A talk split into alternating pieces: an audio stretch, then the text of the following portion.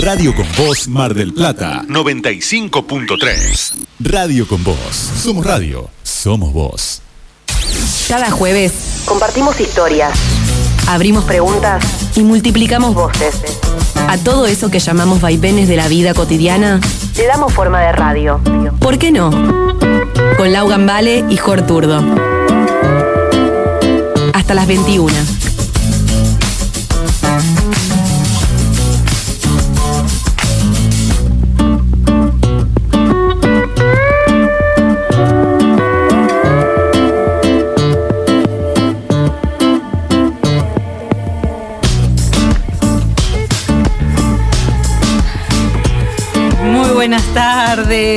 Bienvenides. ¿Cómo están? ¿Cómo estás, Laura? Hola, Jor. ¿Cómo va Bueno, eso? Contenta, muy feliz. Siempre abro con una sonrisa este programa porque la verdad que. Y pasito en la silla, te digo, Sí, ¿eh? Decí eh, que no nos ven, pero con- hay como con en ese inicio de no recalde, Sí. la genia. Sí, total. Eh, que nos pone de, de buen humor para hacer jueves, viste que ya venís con la Sí. semana cocinada, digamos, Sí. ahí ara- arañando el viernes, aunque a veces no, no nos damos cuenta, pero bueno, sí, se nota, en el cuerpo se nota. Eh, así que bueno, contentas de tener este programa del espacio hasta las 9 de la noche, con Diego Lizarazo en los controles, como siempre eh, que nos acompaña, bueno, y, y esperando el momento de hacer radio, porque tenemos muchas cosas, hoy hay Sí. una diversidad interesante de temas. Eh, en el mes de las infancias, vamos Estamos- a decir, estamos, estamos- sí, con nuestra niña interior ahí a pleno, me parece, ¿no? tenemos ganas de jugar. Sí, totalmente. Y de música, recordar, recordar música. Hoy, bueno, hoy de hecho vamos a recordar, por lo menos vamos a estar hablando con Hilda Lizaraz, una genia, un ícono del rock argentino. Y cómo olvidar Manra y su canción de Montaña Rusa, ¿no? Sí. No sé las generaciones que están escuchando del otro lado, pero igual fue un rango grande, ¿no? En los noventa y pico. Sí, Eh, una A superhéroe, mí me marcó bastante. héroa. una, una increíble eh, Sí. mu- mujer del rock nacional que, que, bueno, que tiene hit tras hit. La verdad que tiene Sí. muy, muy eh, presente tiene en, nuestras, en nuestro corazón las canciones. Así que también eso, nos empezamos, ay, le vamos a hacer una nota a Hilda, qué bueno. Uy, ¿te acordás de Montaña Rusa? ¿Te acordás de...? Bueno, es como que empezamos a acordarnos de todos los temas y, y de lo que ella también hace ahora, que también, bueno, eh, Sí. sigue siendo excelente. Sí, pero bueno, eso va a ser en un ratito. En un rato. Eh, la cuestión es que estábamos charlando fuera del aire y nos preguntábamos cuáles eran esas canciones que marcaron tanto nuestra infancia como nuestra adolescencia. Entonces dijimos, bueno, que sea la consigna del día para que también poder compartir con todas y todas y nos puedan contar cuáles eran esas bandas, esas músicas que, tanto los y las marcaron. Eso lo pueden hacer al WhatsApp de siempre, que es 223 3030 460.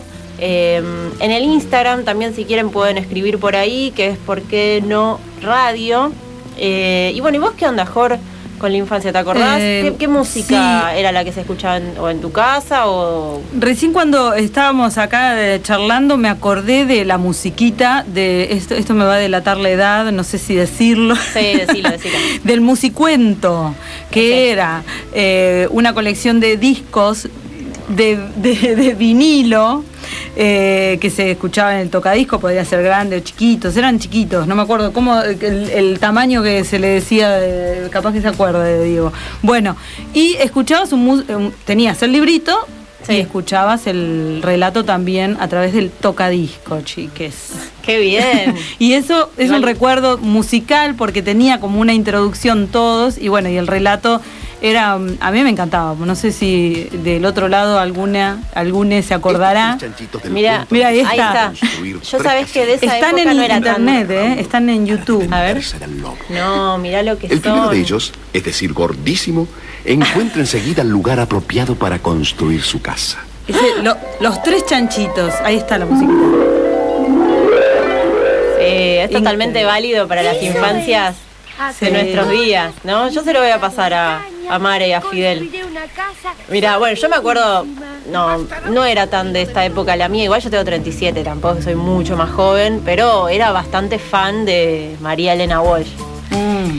Y un poco de todo de ella. Sí. O sea, la verdad es que era una genia. La chacarera del gato la bailaba seguro, era una que me encantaba. Después, ¿cómo se llamaba la de la jacarandá? Eh, sí. La, canción del jacarandá. Sí, exactamente. Bueno, esa era otra. Bueno, el mundo del revés, que es la más clásica. Lo que pasa es que eh, María Elena nos acompañó, digamos, desde la infancia y después, eh, al conocer como ella, digamos, su persona, su, posición política, su ideología, su forma de, pensar, también nos acompaña cuando somos grandes. Y si tenemos niñes, también hacemos que ellos escuchen la música de María Elena. Entonces es como que está ahí siempre, ¿no? Eh, no solamente el recuerdo de la infancia, sino constantemente. Totalmente. Y he escuchado versiones que son muy lindas, pero la verdad es que a mí me encanta ella. O sea, he escuchado un montón de versiones ahora pasándosela para mis hijos y la verdad que sigo, sigo prefiriendo su voz. Sí, es, una voz muy particular y la interpretación también de ella es excelente. Así que bueno, es uno de los recuerdos que nosotras tenemos musicales. Después de la televisión hay un montón. Yo muchas veces me, cuelgo a hablar con, con mi hijo y, hablamos de los dibujitos que, y lo, lo hacemos ver, no sé, cosas que veíamos en esa época, no sé, He-Man, por ejemplo. Ay, sí. y vos decís, no podía estar viendo eso, porque son muy, muy básicos en relación a lo que hay ahora. Sí. Pero bueno. Este, no, los bancamos igual. Nada. Fue y Skeletor era súper malo, había que soñar después sí, con él. Tommy Jerry, El Coyote, bueno, todos los y programas, sí, no sé si de tele. Ahí está. sí. He-Man, ahí está, con el poder de Grayskull. bueno, ahí, muy bueno.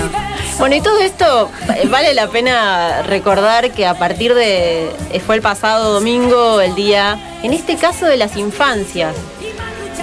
He-Man cambió. ¿Por qué? Porque desde el Ministerio de Desarrollo Social de la Nación se propuso esta, este nuevo enfoque, ¿no? Buscando justamente posicionarlo en, en el enfoque de derechos con perspectiva de género y diversidad eh, y a mí me parecía súper interesante solo mencionar esto, que lo había compartido en, su momento hace ya unos días. Eh, en el comunicado oficial, la secretaria de Articulación de Política Social, que es Erika Roffler. Ella decía, las palabras que usamos para nombrarnos es la forma en que entendemos el mundo. El lenguaje, como convención social y práctica cultural, muchas veces cristaliza y reproduce desigualdades. Y para el Ministerio de Desarrollo Social, es muy importante poder trabajar también desde la dimensión simbólica para transformar la realidad. Es decir, por esto a mí me parece súper importante eh, repensarnos todo el tiempo en cómo hablamos y nombramos a los y las otros, otras, barra otros.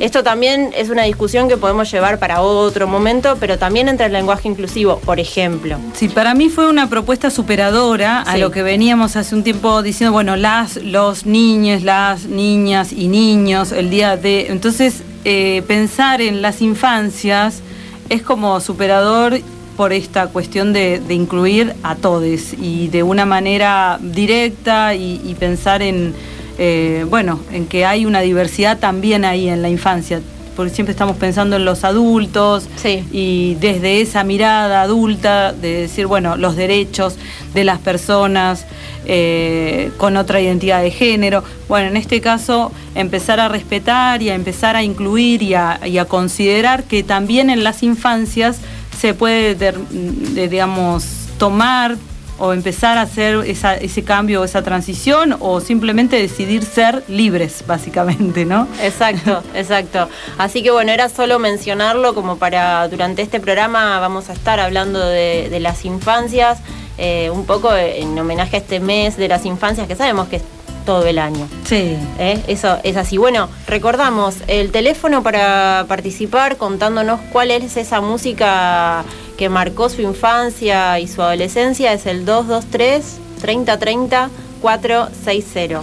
Sí, ahí ya vamos a, estar después, bueno, leyendo los mensajitos, escuchando, así que las, las, los invitamos a que nos manden sus recuerdos de la infancia, ya sea musicales, de programas de tele, así hasta las 9 de la noche vamos a estar compartiendo eh, en Por qué no. Sí, y ahora yo creo que tenemos ganas ya de ir a, charlar un poco con, con esta genia, ¿no? Que la voy a presentar como corresponde ahora después de escuchar su canción. Solamente voy a decir que la verdad es un imprescindible de, nuestro rock argentino. La escuché decir a ella en otras notas que prefería decir así rock argentino y no rock nacional porque la remite a la dictadura. Y la verdad que mm. lo tomé, mm. este extraño ser, ¿no? Aquella canción que, también habla de, de ella. Así que vamos con Hilda Lizarazu, con Sola en los bares, un clásico clasicazo y después a conversar eh, con ella. Está mareada, su cuerpo quiere descansar, es madrugada, sola en las calles, con su vestido azul francés.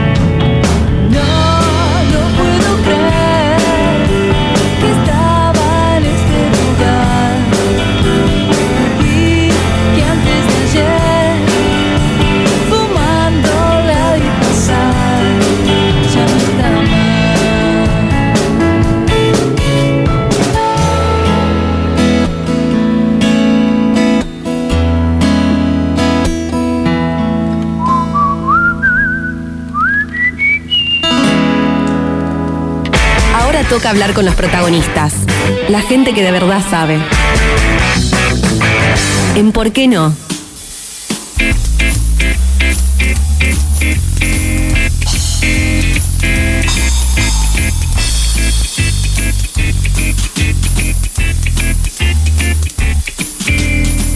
Bueno, y ahí estábamos escuchando Sola en los bares de la grandiosa Hilda Lizarazu con la que hablamos los otros días. Decidimos que hoy no iba a ser en vivo porque estaba con varios compromisos. Está ensayando fuerte porque ahora el 28 de agosto hace su primer concierto online. Después vamos a dejar todos los datos para quien quiera sumarse a verlo desde su casa sala. Así que va a estar muy hermoso. Y bueno, estuvimos conversando obviamente de su trayectoria, de su vida, de los distintos espacios musicales y artísticos por los que transitó. Sabemos que ella, además de ser cantante y compositora, es fotógrafa y de hecho arrancó a trabajar en el país retratando a músicos y a músicas de rock para la revista Humor. Y bueno, ahora nos va a contar en la nota un poco por qué dice que ella comenzó a cantar eh, por azar y que por eso se, se quedó en el país. Recordemos que ella se va a Nueva York en la adolescencia y regresa a los 18.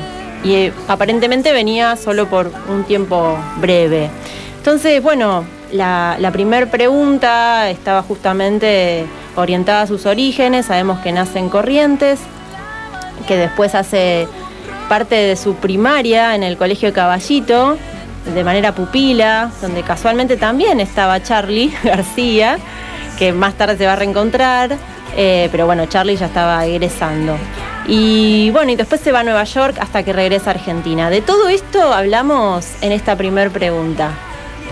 Bueno, una vida nómade la mía, por las circunstancias familiares, por justamente eso que decís, eh, vamos a remontarnos mucho a, los inicios de cuando nací en Cursucuatiá, lugar, ciudad de Corrientes que no, que recién voy a, estoy eh, soñando con conocer este año cuando se abran las rutas argentinas para poder visitar, en caso de que eso ocurra, ojalá que ocurra antes de que termine el, el 2020 pero bueno, sí, tengo una vida muy, muy colorida, muy eh, nómade, dado que mi, familia es una familia que se separa, que mis padres se separan y mi madre este, se va a vivir eh, cuando yo estaba, cuando, cuando entré en el pupilaje, ella se va a vivir a, Estados Unidos y, y bueno, después me tocó la más chiquita, Hildita, de las tres hermanas, eh, ir allá y terminar mi educación secundaria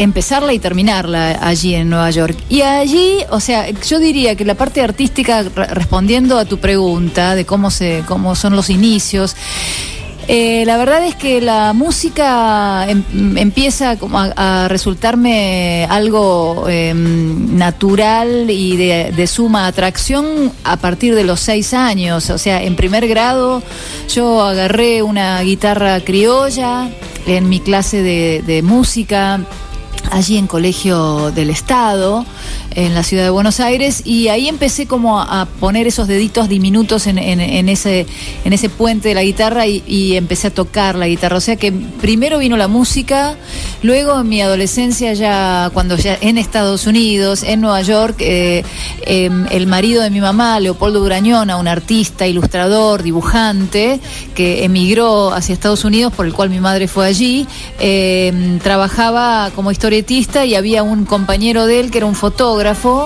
eh, que, me, que me, prestó por primera vez una, una cámara eh, y allí empecé a mirar por primera vez a través de la, entre comillas, mirilla de una cámara analógica eh, con película de 35 milímetros, que es todo el material fotográfico que yo vine exponiendo en, en, mi Instagram, en el este Hilda Lizarazu, es todo material de, eh, de origen de película, ¿no? No es, no es nada digital. Yo soy totalmente análoga en, ese, en esa parte fotográfica. Eso sería una síntesis rápida de este, más de 50 años de mi trayectoria desde que arranqué en Cursucuatiá, en la desconocida Cursucuatiá para mí. Excelente síntesis. Y bueno, entonces íbamos un poco a sus 20 años, que ya entrada la década del 80, dan lo que serían sus primeros pasos, ¿no? En, en el mundo rockero argentino. Entonces, bueno, le preguntábamos los otros días eh, en este universo musical que, entra un poco de la mano de Suéter, también con los twists. Después es convocada por Charlie para participar de su banda Los Enfermeros. Bueno, y ahí arranca su carrera. Así que le preguntábamos qué recordaba de, esa época y de esos primeros pasos eh, en los escenarios. Y esto nos compartía. Sí, yo eh, llegué a la Argentina después de haberme graduado en mi terminado mi high school en junio del 81 y estaba con muchos deseos, soñaba con volver, había estado todo ese tiempo sin regresar. Mis hermanas estaban aquí en, en la ciudad de Buenos Aires, mi papá también. Yo fui la única que me fui para allá, o sea que fui la única que se crió esa parte del momento de su vida en ese allí en, en ese hemisferio norte y siempre soñaba con volver, con encontrarme con mi familia, con mis amigos que había dejado aquí, que bueno, eran chicas, yo me fui a los 12, este, pero mm, Cuando volví, no era mi intención, primero no era mi intención quedarme en la Argentina. Yo pensé que volvía por un mes y me volvía a ir para estudiar, para hacer la universidad de, fotografía. Eso no ocurrió, dadas las vueltas de la vida y dado que la Argentina me recibió en un momento, eh, la Argentina o yo me ubiqué, es lo mismo, ¿no? Eh, en un momento de, suma ebullición, eh, de, casi por un casi por cambiar, es el fin de la dictadura, pero estaba ya como cambiando el asunto. Eh, y, empecé a, Mi padre me, consiguió eh, un trabajo en un, este, en un archivo fotográfico y, empecé también a trabajar en la revista Humor, porque eh, también por una conexión de, mi padre con, con Andrés Casioli, quien fuera el, director y, e ilustrador de las tapas de, de la revista Humor. Y empecé a laburar. Entonces, este, eso me, condicionó a, no querer volver a Estados Unidos. Y no solo eso, sino que también, este, por supuesto, que el amor tira. Y, también me puse de novia. y eso me condicionó a querer quedarme en, la ciudad de Buenos Aires. Estaba, estaba buenísimo lo que estaba pasando aquí. Yo estaba con laburo, sacaba fotos. Estaba, eh, mi novio en ese momento era Miguel Zabaleta, quien estaba eh, a cargo de Suéter. Por eso vos me dijiste, empezaste con Suéter. Y yo dije que empecé por, yo pienso, haciendo el juego de palabras que me gusta, empecé por suerte. Este, porque no fue con Suéter que empecé. En realidad, eh, ya había empezado, la música siempre había estado en mí. Lo que pasa es que yo no me reconocía como como, una, entre comillas, profesional. Tardé largos años en entender que, este, esto, esto que estaba haciendo yo se, me transformaba en una carrera y para mí era, era, y lo sigue siendo, afortunadamente, una hermosura de trabajo, eh, algo que que a todos nos gusta hacer, pero bueno, que a algunos se les da y otros no. Es como una suerte de magia, ¿viste? Entonces, eh, esos primeros momentos de, no fueron tan rápidos, ¿no? Primero empecé eh, con un grupo que se llamó Alfonso se entrega. Vos pensás que todavía ni se habían formado los abuelos de la nada, los twists tampoco. Eh, yo empecé antes de cantar con Suéter, con Miguel, porque Miguel La Zabaleta eh, era, o sea, un gran compositor. Digo era porque no está haciendo nada últimamente. La verdad que Suéter era un grupazo.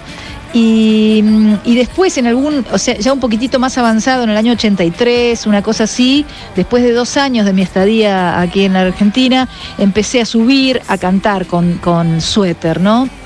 Pero antes había estado eh, participando con Alfonso Centrega, como dije antes, que era un, grupo paralelo, en cierta forma una similitud con, los Cadillacs, eran los primeros que hacían reggae y, así como un, eh, tempos más, eh, sí, de estilos de reggae. Y em, también con otro grupo fui parte que se llamó Comida China, que era un pop, eh, que bueno, grupos que no, no trascendieron. Luego canté con Suéter, después en el 85 ya habían avanzado, mediados de los 80, Ahí eh, grabé, o sea, Fabi estuvo con, los twists en, el primer disco y eh, arranca su carrera solista y yo ya estaba, ya había estado haciendo eh, coros y, voces en distintas agrupaciones más underground y Melingo me convoca para, como Fabi se había ido los twists, para ver si podía, y ellos habían tenido una enorme repercusión y tal, para cantar en vivo con ellos. Al principio fuimos con Juana Molina, las dos cantando en, paralelo, eh, muy nerviosas porque, bueno, ya los twists tenían como otro, otro calar en la gente, ¿no? Y luego eh, Juana se dedicó a la actuación en ese momento y yo continué hasta el 87 que, que formé Man Ray con, con Tito Lo Sabio y en ese momento, cuando estaba terminando mi primer disco de Man Ray, que todavía no había salido, un disco que tiene un ojo gigante y que tiene temas como Turista en Buenos Aires, Extraño Ser, que se podría también eh, sonorizar la, nota con estas cosas, ¿no? Extraño Ser, sonó bastante. Eh, justo en ese momento, en el 87, eh, me convoca Charlie García para los enfermeros. O sea que cuando, cuando yo acepté esa, ese eh, maravilloso reto de cantar con Charlie García, yo ya estaba eh, con Man Ray eh, por salir con su primer disco. Estaba pleno, Hilda. Fines de los 80, ebullición del rock, Hilda ahí a la Ah, cabeza. en todas. Estaba en todas, por eso yo es un ícono, un imprescindible. Bueno, y nos metimos un poquito en, la siguiente pregunta de lleno en, en Man Ray, ¿no? Que como ella decía, nace en el 87 este dúo que, que lleva el nombre de un famoso fotógrafo Mm. al que ella admiraba, por eso, por eso lo pone, junto a Tito Lo Sabio. Bueno, como decía, graban su primer disco, que la producción la hace Andrés Calamaro, y fue el disco que se llamó simplemente así, Man Ray. Y bueno, como fue una, carrera tan extensa de Man Ray, sinceramente, ¿no? O sea, más de 12, 13 años largos, te diría, eh, le invitamos a Hilda a que ella ponga eh, en foco el, el ojo de la cámara en algún momento que sienta que haya sido especialmente relevante o destacable de, de todos estos años de Man Ray. Y bueno, y esto nos compartía. Bueno, con el grupo barra dúo Man Ray tuvimos una larga trayectoria, por supuesto, más de 12 años. Duramos más que los Beatles, mira, que es algo increíble. No, porque, no por compararme, pero digo, cuando uno piensa en el tiempo real de las cosas, ¿no? Eh, para mí fue una escuela de autoaprendizaje, fue una escuela de, arte, de, mm, eh, buscar... eh, eh, asuntos creativos o, o temas que cantar, eh, qué videos hacer. En realidad como sigue siendo mi vida ahora, eh, ¿no? Como que las cosas no... eh, para mí continúan, ya en este caso yo eh, me, presento musicalmente como con mi nombre y apellido, que es lo, que tengo en el DNI, pero con Man Ray era, o sea, era eso justamente, pero sumado a la composición de Tito Lo Sabio, quien fuera mi coequiper, y e hicimos eh, numerosas giras eh, por todos lados, eh, tuvimos eh, exposición en grandes lugares, en chicos lugares, en lugares colmados, en lugares vacíos. Pero diría que los puntos así como las piedras fundacionales, no fundacionales, pero los mojones que tuvimos, bueno, en principio el tema Caribe Sur de Perro de Playa fue un tema que, que de golpe, mm, sin, sin mucha apoyo en lo que implica lo que es actualmente cuando salen los grupos y se apoyan con, a, través a través de compañías y tal. En nuestro caso había sido un lanzamiento también independiente. Yo continúo actualmente solista independiente y, se fue dando totalmente de manera natural. O sea, ahí no hubo apoyo económico de pasadas en la radio, como generalmente muchas compañías hacen, que de- pasan, qué sé yo, tienen acuerdos, que no está ni bien ni mal, ¿no? Simplemente lo que quiero destacar es que el, el- éxito, la repercusión que tuvo el primer tema que, que se nos hizo. eh, nos hicimos un poco más conocidos porque también ya había estado extraño ser que me acuerdo que, que Pergolini en ese momento en la rock and pop lo pasaba bastante pero, pero Caribe Sur fue como que pegó en, en toda la Argentina, en las discotecas, la gente lo bailaba. eh, y yo en ese momento no estaba muy atenta a, esa, a ese asunto del- de la industria, ¿no? a la parte eh, comercial. Ahora estoy mucho más atenta, por supuesto, porque aprendí a través de los años y tal. Y en ese, ese tema eh, y ese disco fue eso para Man Ray, un primer, como un primer golpe de popularidad y un, un tema que, que caló profundo en muchas fiestas de la Argentina, así que me encanta. Ese sería un primero. Y un segundo que también fue como otra carta de presentación fue el tema Todo Cambia, que fue del, eh, tercer disco de Man Ray, Hombre Rayo, que también... eh, en este caso fue un tema hecho a, pedido, había quedado fuera del disco, eh, no lo habíamos puesto en nombre rayo, sino que después hicimos una segunda edición y lo, incluimos porque eh, desde, mm, estaban, por, estaban pergeñando una serie para jóvenes llamada Montaña Rusa y eh, los escritores Maestro y Weinman, dos de los dramaturgos, o no sé cómo se llaman los que escriben las series, nos pidieron hacer ese tema. O sea que fue un tema hecho a pedido eh, el tema Todo Cambia. Y esa canción sonó todos los días durante dos años, porque se ve que a, Montaña Rusa le fue muy bien la serie.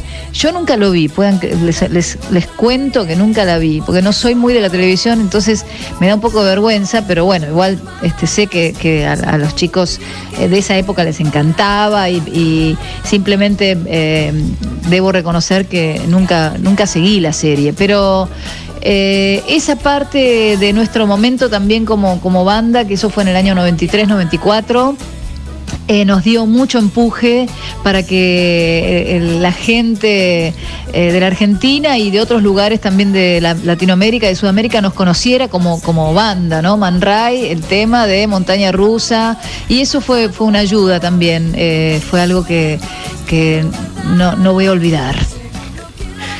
Bueno, se darán cuenta, estamos hablando con Hilda Lizarazu, que compuso Todo Cambia para Montaña Rusa y que confiesa que, bueno, que ella nunca vio la serie y está bien. Esto, esto demuestra lo que ella es, digamos, que es una artista, que no importa si es éxito o no, sino que, bueno, se brinda como artista y ahí va para adelante. Muy gracioso eso. Ahora por ahí, eh, digámosle a Hilda que lo puede ver en YouTube, claro. para saber de qué era, de qué se trataba. Más o menos. bueno, así que mm, estamos haciendo un viaje retrospectivo por la trayectoria, enorme trayectoria de Hilda Lizarazu, que hablamos los otros días, que hoy tenía un compromiso. Y llegamos a lo que es su etapa solista. Ya en los años 2000, en el 2004, lanza su primer disco solista, que es Gabinete de Curiosidades. Y al momento su último disco salió en el 2018 y es La Génesis.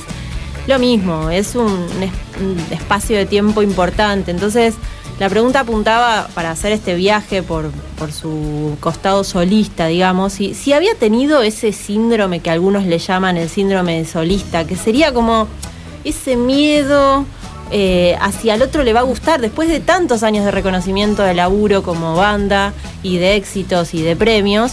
Y, mm, y bueno, y esto nos contaba.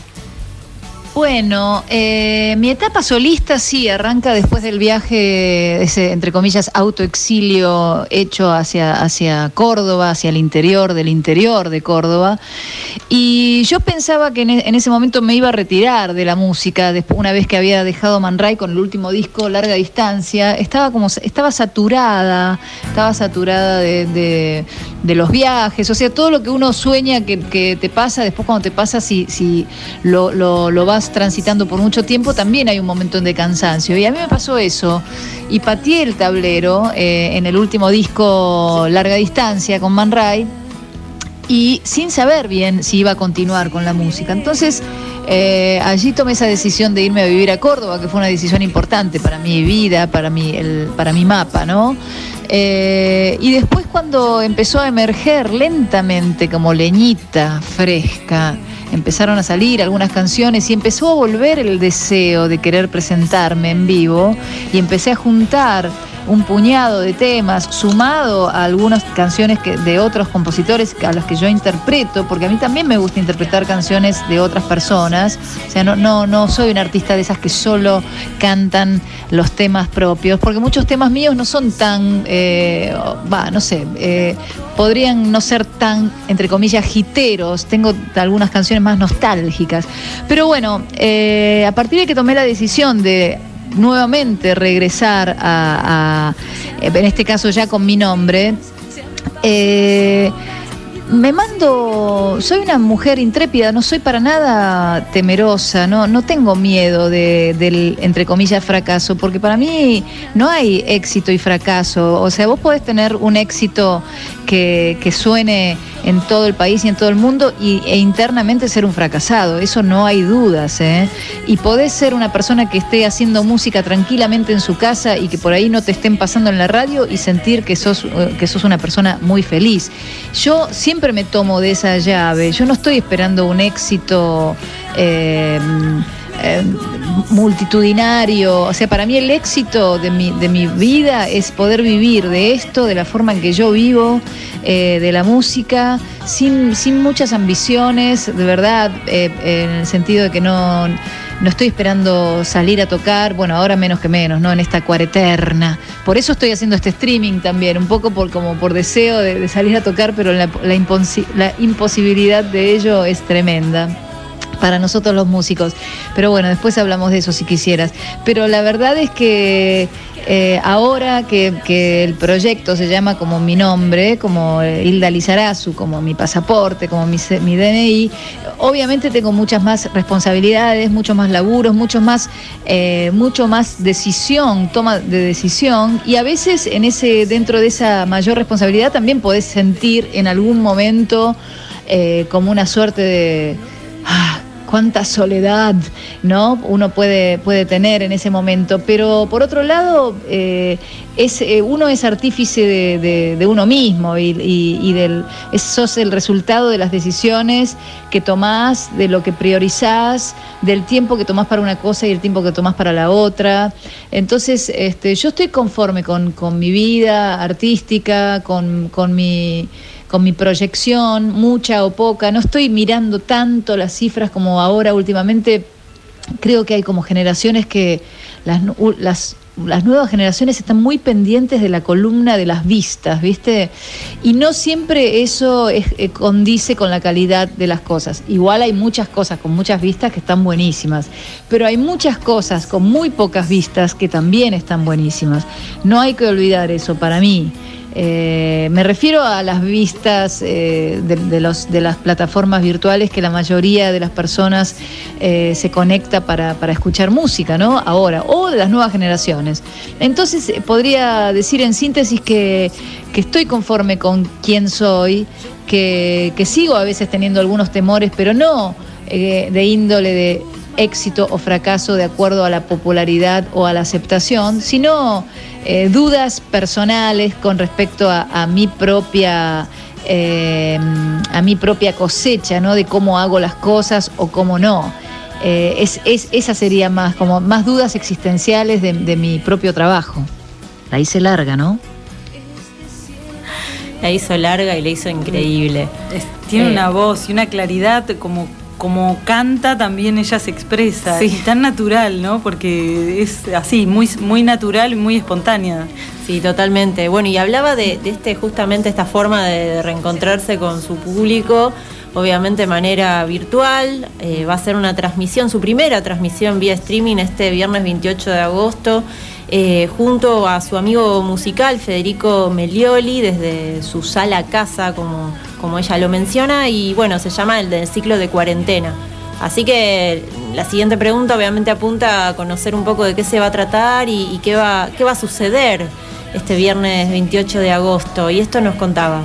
Bueno, el concierto del 28 eh, de streaming barra transmisión de Cuareterna eh, va a ser eh, una, una reunión íntima musical desde mi casa sala con mi compañero de más de una década, Federico Melioli, que también da la casualidad que ese día cumpleaños y vamos a hacer un repaso de todo lo que de todo de todo el repertorio que venimos tocando, del repertorio que tocamos también cuando fuimos el año pasado por una larga gira europea. Eh, y también vamos a presentar algunas canciones nuevas, así que es, un, es un alegrón para mí poder compartir eh, desde, desde mi casa a, a las casas de, de, las personas que quieran escucharme ese 28 y, es un desafío también porque es, es, algo en cierta forma distinto o en total forma distinto y también se llega, o sea, no es lo mismo, la verdad que no, no es lo mismo que tocar en vivo, no sentís ese calor humano, pero, pero bueno, igual uno sabe que del otro lado hay gente en distintas situaciones eh, domésticas eh, reunidos en sus casas con las televisiones o las computadoras o los teléfonos escuchando a la persona que quieren escuchar, en este caso yo, y, también como eh, experimentando esta nueva forma de virtualidad, que la verdad es que, que para mí no es la mejor, pero es la que tenemos, que por suerte tenemos. Así que bueno, eso es prácticamente una síntesis de lo que va a ser este recital, al que espero que los curiosos y los que me quieran bien, que vengan y, me acompañen eh, desde sus casas. Bueno, estamos hablando con la voz, o sea, imposible de no reconocer de, de Hilda Lizarazu, comentaba que va a dar su primer recital online el viernes 28. Eh, bueno, pero también hablamos con ella eh, un ratito más y no solo de su trayectoria en la música, sino también su rol en, la militancia, acompañando los feminismos, puntualmente de, la ley de cupo femenino en festivales, de la cual ella fue impulsora y que felizmente se promulgó a fines del año pasado.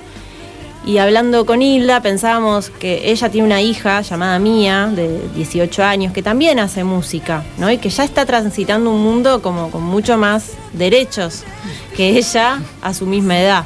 Entonces le preguntábamos qué cambios reales espera que, que se empiecen a gestar a partir de la implementación de esta ley. Y esto nos compartía.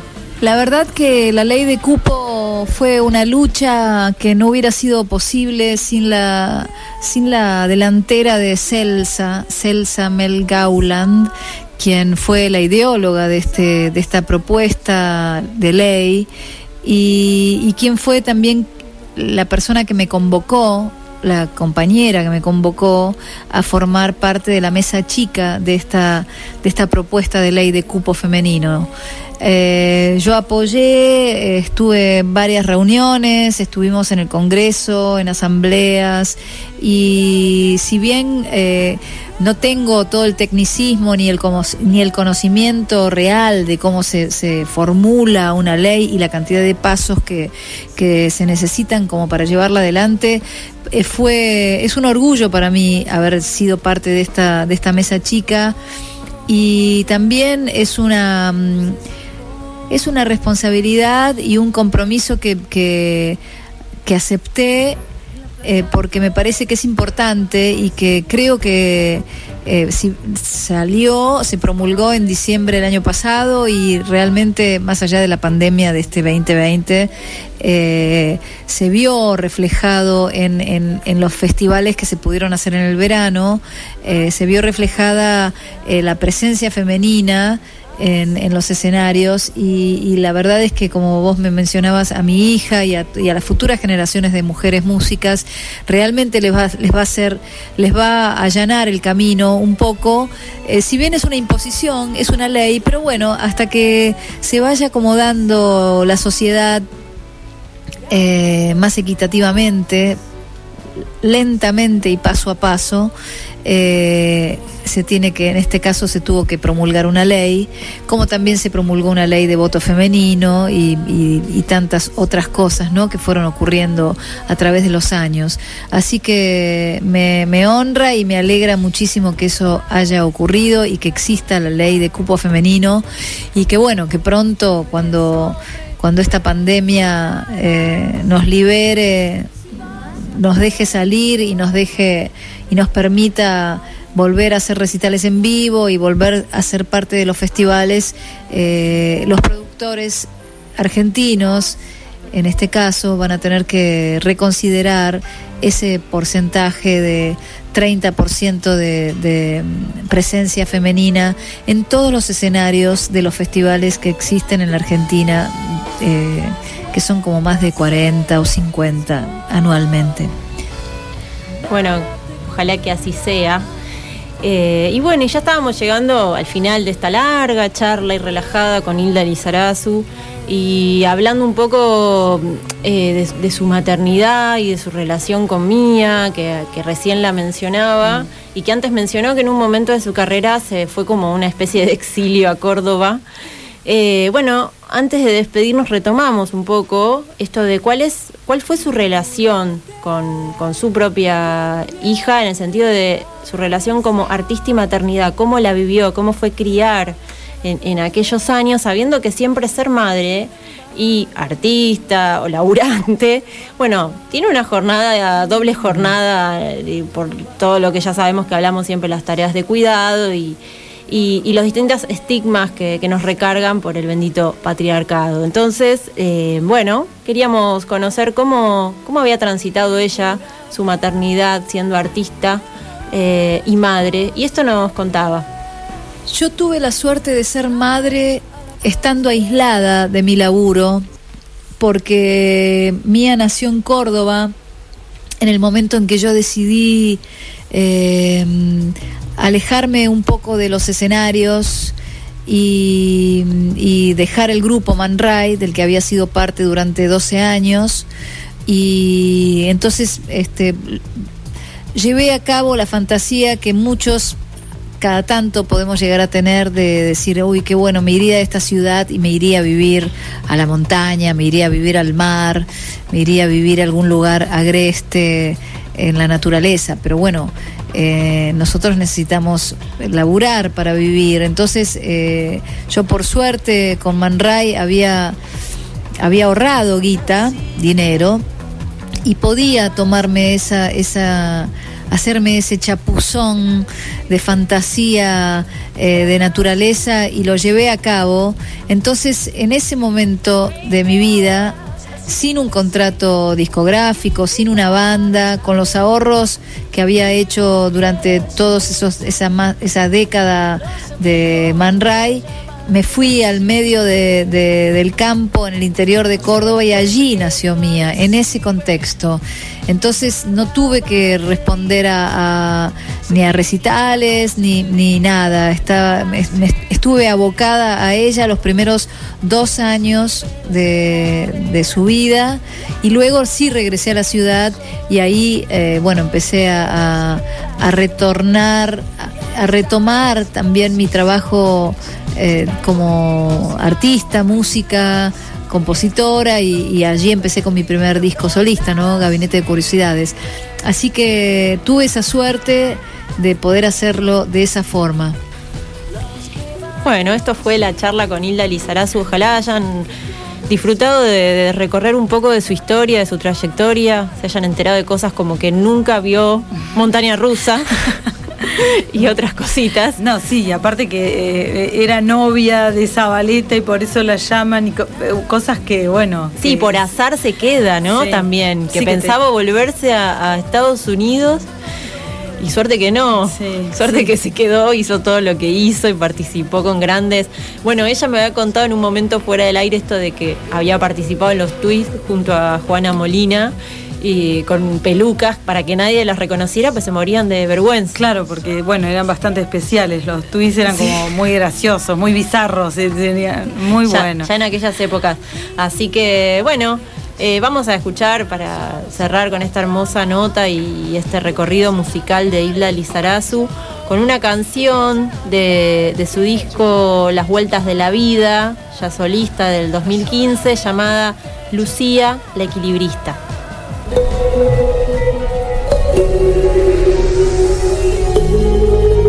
Lucía.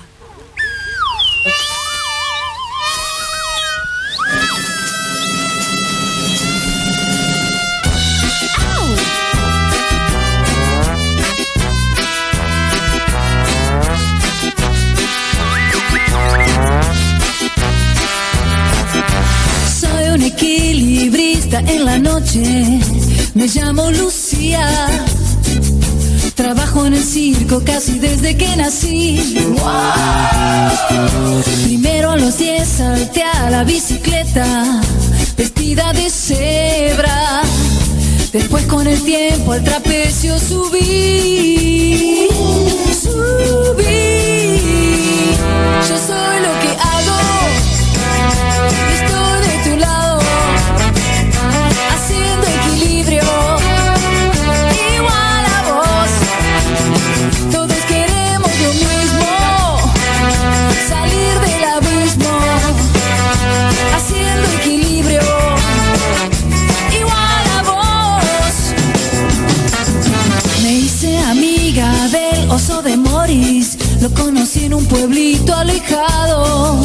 Estaba tan triste que su jaula abrí. Bailé con payasos y contorsionistas.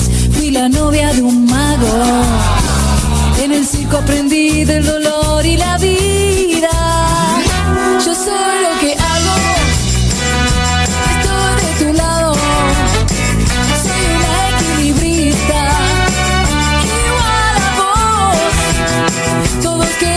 Lo mismo.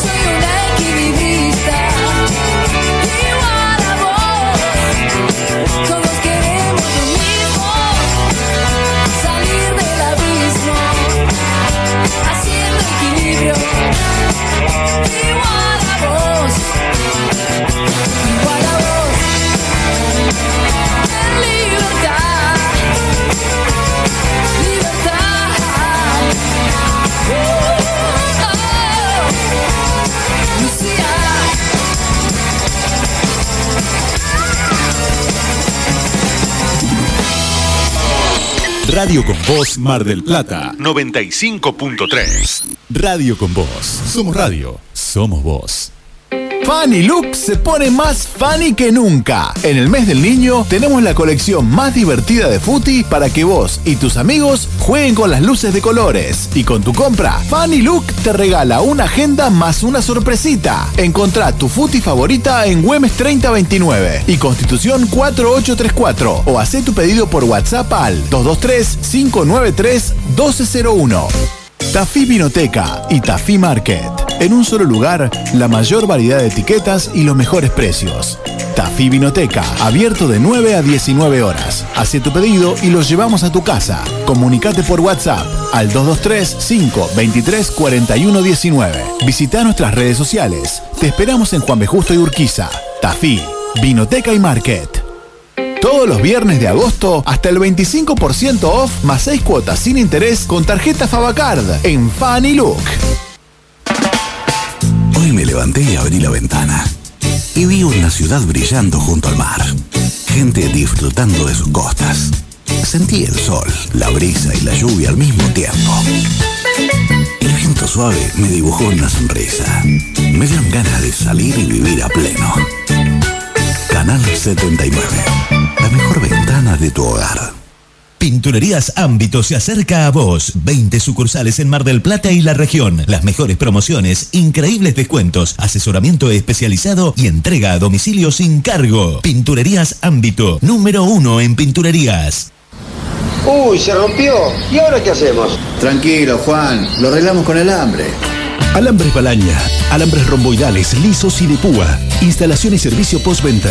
Las primeras marcas a los mejores precios. Alambres Balaña, tres generaciones al servicio de la ciudad. Tres generaciones a su servicio. Luro esquina Tres Arroyos, teléfono 477-1578, www.alambresbalaña.com o buscanos en Facebook. El Árbol Alimentos Naturales es la tienda móvil que te acerca a tu casa productos orgánicos y agroecológicos de la zona. Panificados, cosmética natural, ecotelas y mucho más. Entra a sus redes y conoce la propuesta. Instagram El Árbol Alimentos Naturales. Facebook Alimentos Naturales El Árbol. También podés comunicarte a alimentosnaturaleselárbol.gmail.com ¿Sabías que en Tecintesan hacemos delivery de juguetes? Hace llegar tu cariño a donde quieras, en Mar del Plata y todo el país. Tecintesan, la juguetería sin plásticos ni pilas de Mar del Plata. Sol de Invierno, el primer almacén libre de gluten de Mar del Plata, con elaboración artesanal de alimentos sin TAC alimentos libres de gluten, prepizzas, empanadas, pastas frescas, tortas dulces y los más ricos alfajores marplatenses. También trabajamos con variedad de fiambres, quesos y otros embutidos, harinas premezclas y materias primas para que puedas elaborar tus propias comidas. Pasa a conocernos por la esquina de 25 de Mayo y Guido. Consulta por envíos a domicilio y atención a comercios gastronómicos. Sol de invierno www.almacensintac.com.ar y en Facebook arroba almacensintac.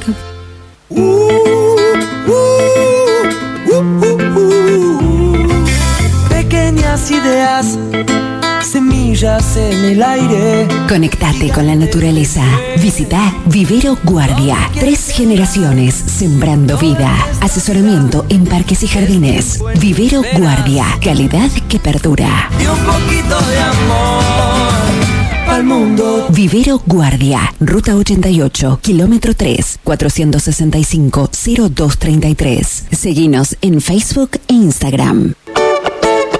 Red de Parlamentarias Mentoras, un grupo de mujeres profesionales que trabajan en la provincia de Buenos Aires por la igualdad de género en todos los ámbitos de participación, laborales, deportivos, Búscanos en nuestras redes sociales o en www.reddementoras.net. Hagamos que pase. Dejemos que suceda. ¿Por qué no?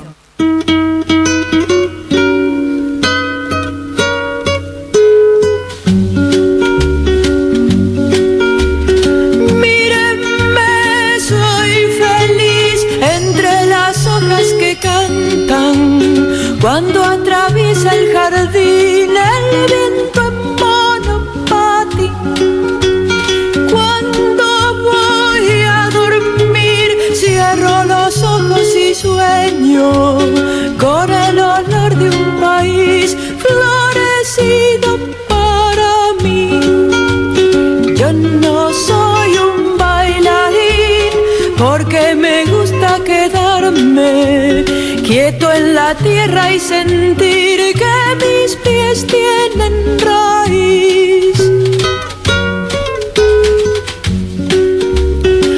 Una vez estudié en un librito de Yuyo cosas que solo yo sé y que nunca olvidaré.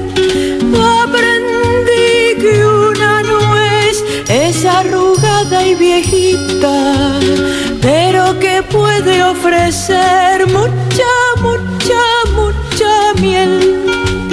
Del jardín soy duende fiel, cuando una flor está triste, la pinto con un pincel y le toco el cascabel.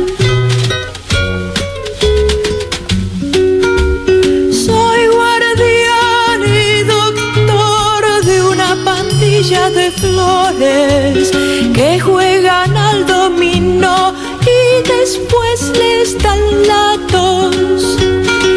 Por aquí anda Dios con regadera de lluvia o disfrazado de sol asomando a su balcón.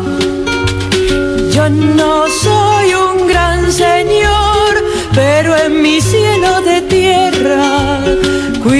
tesoro mejor, mucho, mucho, mucho amor. Bueno, acá estamos bailando, cantando. Yo no que tanto, ¿eh? la verdad que sí. Laura se la sabe de punta a punta a la letra de la canción del jardinero de María Elena Walsh. Estamos celebrando el mes de las infancias y tenemos mensajes porque nuestra consigna, que pueden ustedes eh, responder al 223 30 30 460, tiene que ver con eso, con recuerdos de la infancia, eh, musicales, programas de televisión, cosas que nos ahí que nos llevan Que nos al- marcaron, sí, que nos acompañaron. que nos dan Que nos dan alegría. Alegría al corazón. Sí, bueno, sí. vamos con un mensajito de audio y después les pasamos algunos que nos mandaron por escrito. Ahí vamos al primer mensajito, a ver qué nos cuentan. Mujeres, ¿cómo están? Qué lindo escucharlas. Eh, por acá André desde Los Tilos, eh, por primera vez respondiendo a la consigna. Mi infancia la marcaron muchas cosas, eh, pero sobre todo Yuya, algo de Jugate conmigo, He-Man. Este, de He-Man. muy chiquitita me cuentan que los ositos cariñosos. eh, El osito gruñón. una radio, la 97. La verdad que escuchaba un montón la radio ya de chica.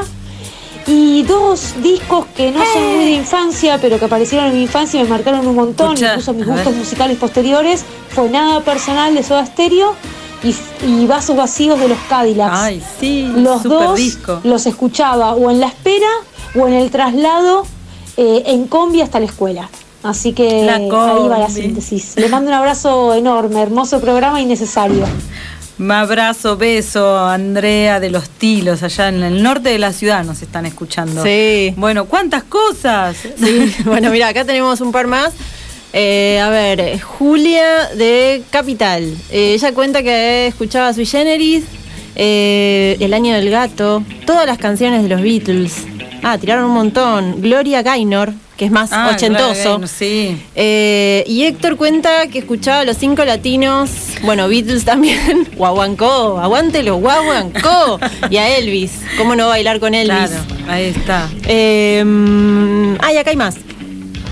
Tengo de Mar del Plata, Telma. Telma, ay, mira el ritual de la banana. Ay, pericos. Pericos, eso es más adolescencia, ¿no? lo menos la mía. Claro, depende la, la época. Y acá eh, también, Laurita de, de Mar del Plata habla de Carlitos Balá. Mm. No tiró canción, dijo Carlitos Balá. Chupetómetro. Pero, claro, todo un ícono para muchas generaciones.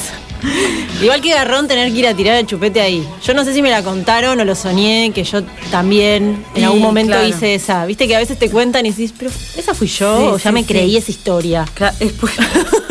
Tengo Todo puede ser, viste, cuando sos niña es como que la memoria va siendo selectiva. Es rara. Entonces es raro, sí, es muy raro. Bueno, 223 30 30 460, ahí nos responden recuerdos de la infancia, estamos hasta las 9 de la noche y mm, tenemos música hoy también. Sí, sí, programa cargado porque después de la canción eh, volvemos con Clara Barrenechea, nuestra colega, amiga feminista que trae un temón en su columna Observatorio Legislativo. ¿Querés adelantar algo? Sí, vamos a hablar de la discusión de paridad en los medios. Digamos, hay dos proyectos y se están, bueno, ahí eh, juntando, hay reuniones abiertas donde se están escuchando las distintas voces de las periodistas, les periodistas, comunicadoras y qué es esto de la paridad. Bueno, nos va a estar contando un poco. Eh, Clara en un ratito. Ahora eh, vamos a escuchar un poquito más de música, así no nos queda todo tan hablado, como Dale. nos gusta a nosotras bailar. Vamos a escuchar a Julieta Rada, la hija del negro Rada, eh, haciendo Stevie. Que vean el video porque es Stevie Wonder, les canta a él, es Oh. hermoso.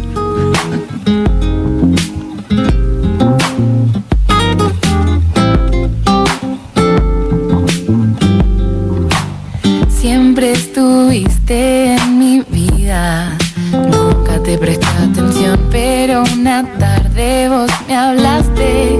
Me llegaste al corazón, fui hasta mi casa y mis ojos no paraban de llorar buscando entre todas mis cosas.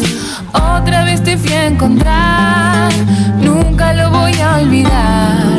Ahora siempre vas a estar conmigo cuando en la noche apagan las velas.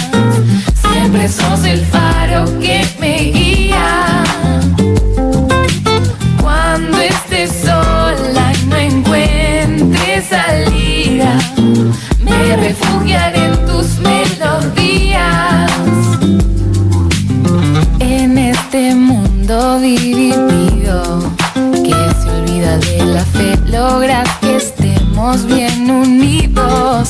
Solo con aparecer vos me enseñaste el camino de la luz y del amor. Fui descubriendo mi destino, fui encontrando una razón, fui creciendo con tu voz. Te agradezco por estar conmigo cuando en la noche se apagan las velas. Siempre sos el faro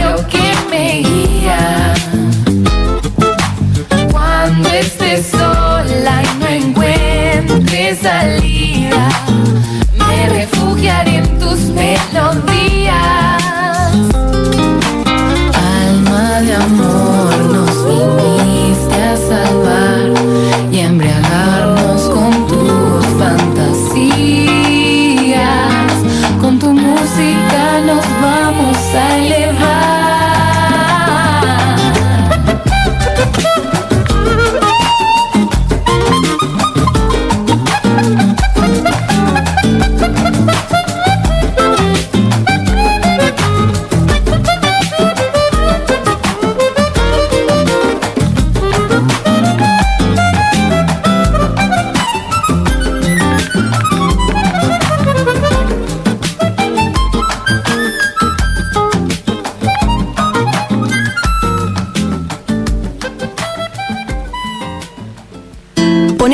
Los principales debates de ley que conviven en nuestra ciudad. Para conocer qué pasa dentro del recinto y qué dicen los espacios políticos, llega Observatorio Legislativo con Clara Barrenechea en ¿Por qué no?